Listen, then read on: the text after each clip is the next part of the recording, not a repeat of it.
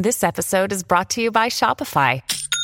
Forget the frustration of picking commerce platforms when you switch your business to Shopify, the global commerce platform that supercharges your selling wherever you sell. With Shopify, you'll harness the same intuitive features, trusted apps, and powerful analytics used by the world's leading brands. Sign up today for your $1 per month trial period at shopify.com slash tech, all lowercase. That's shopify.com slash tech.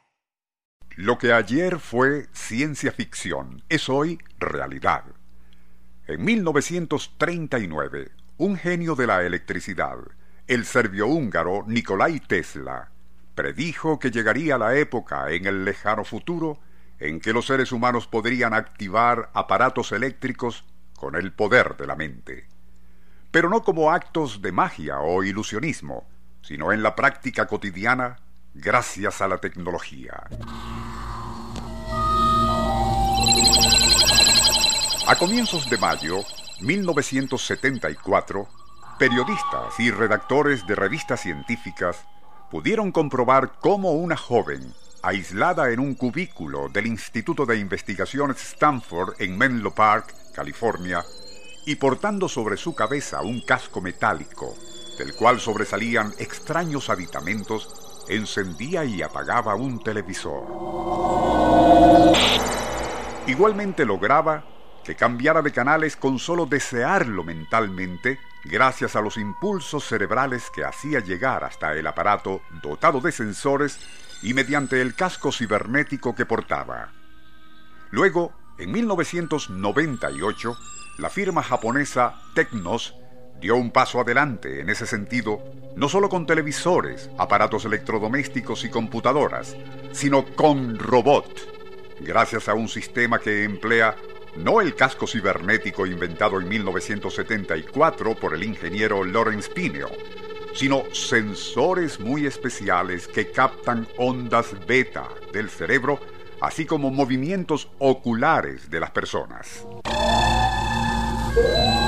Ahora, en la primera década del siglo XXI, en Estados Unidos han desarrollado un aparato similar que ya está en uso y permite a personas cuadriplégicas totalmente impedidas, manejar con sus ondas cerebrales a la computadora, televisión e incluso hasta a una mano artificial.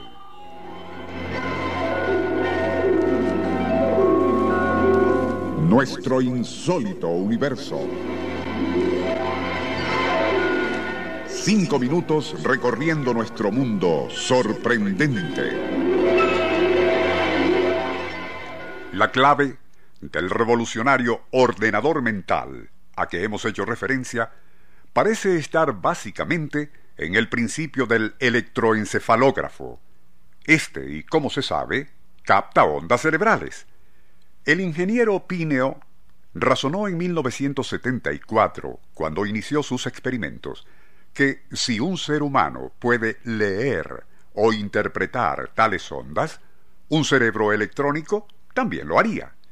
A partir de allí, fue refinado el concepto que, en el tiempo transcurrido desde entonces y gracias a los microchips, ha logrado avances espectaculares. Según parece, ya existe un prototipo de aditamento que permite a los invidentes captar imágenes electrónicamente.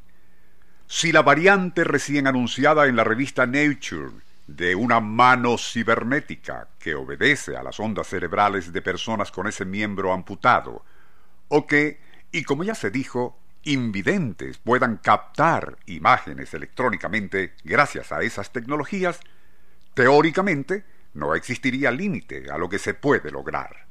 Lo que llama la atención ante todos esos prodigios, que ya no son teóricos, sino logros concretos, consiste en que, muchísimo antes de que Nikola Tesla, genio de la electricidad, pronosticara en 1939 que seres humanos podrían activar aparatos eléctricos con el poder de la mente, otro genio tan elusivo como enigmático había dicho en su libro Arbor Mirabilis lo siguiente.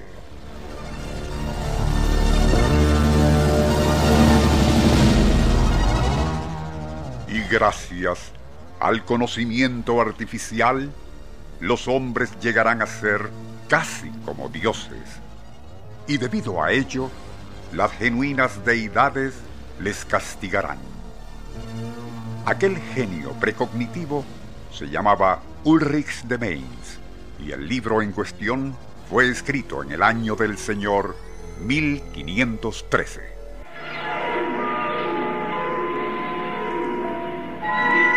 Nuestro insólito universo. Email insólitouniverso.hotmail.com Autor y productor Rafael Silva. Operador Francisco Enrique Mijares. Les narró Porfirio Torres.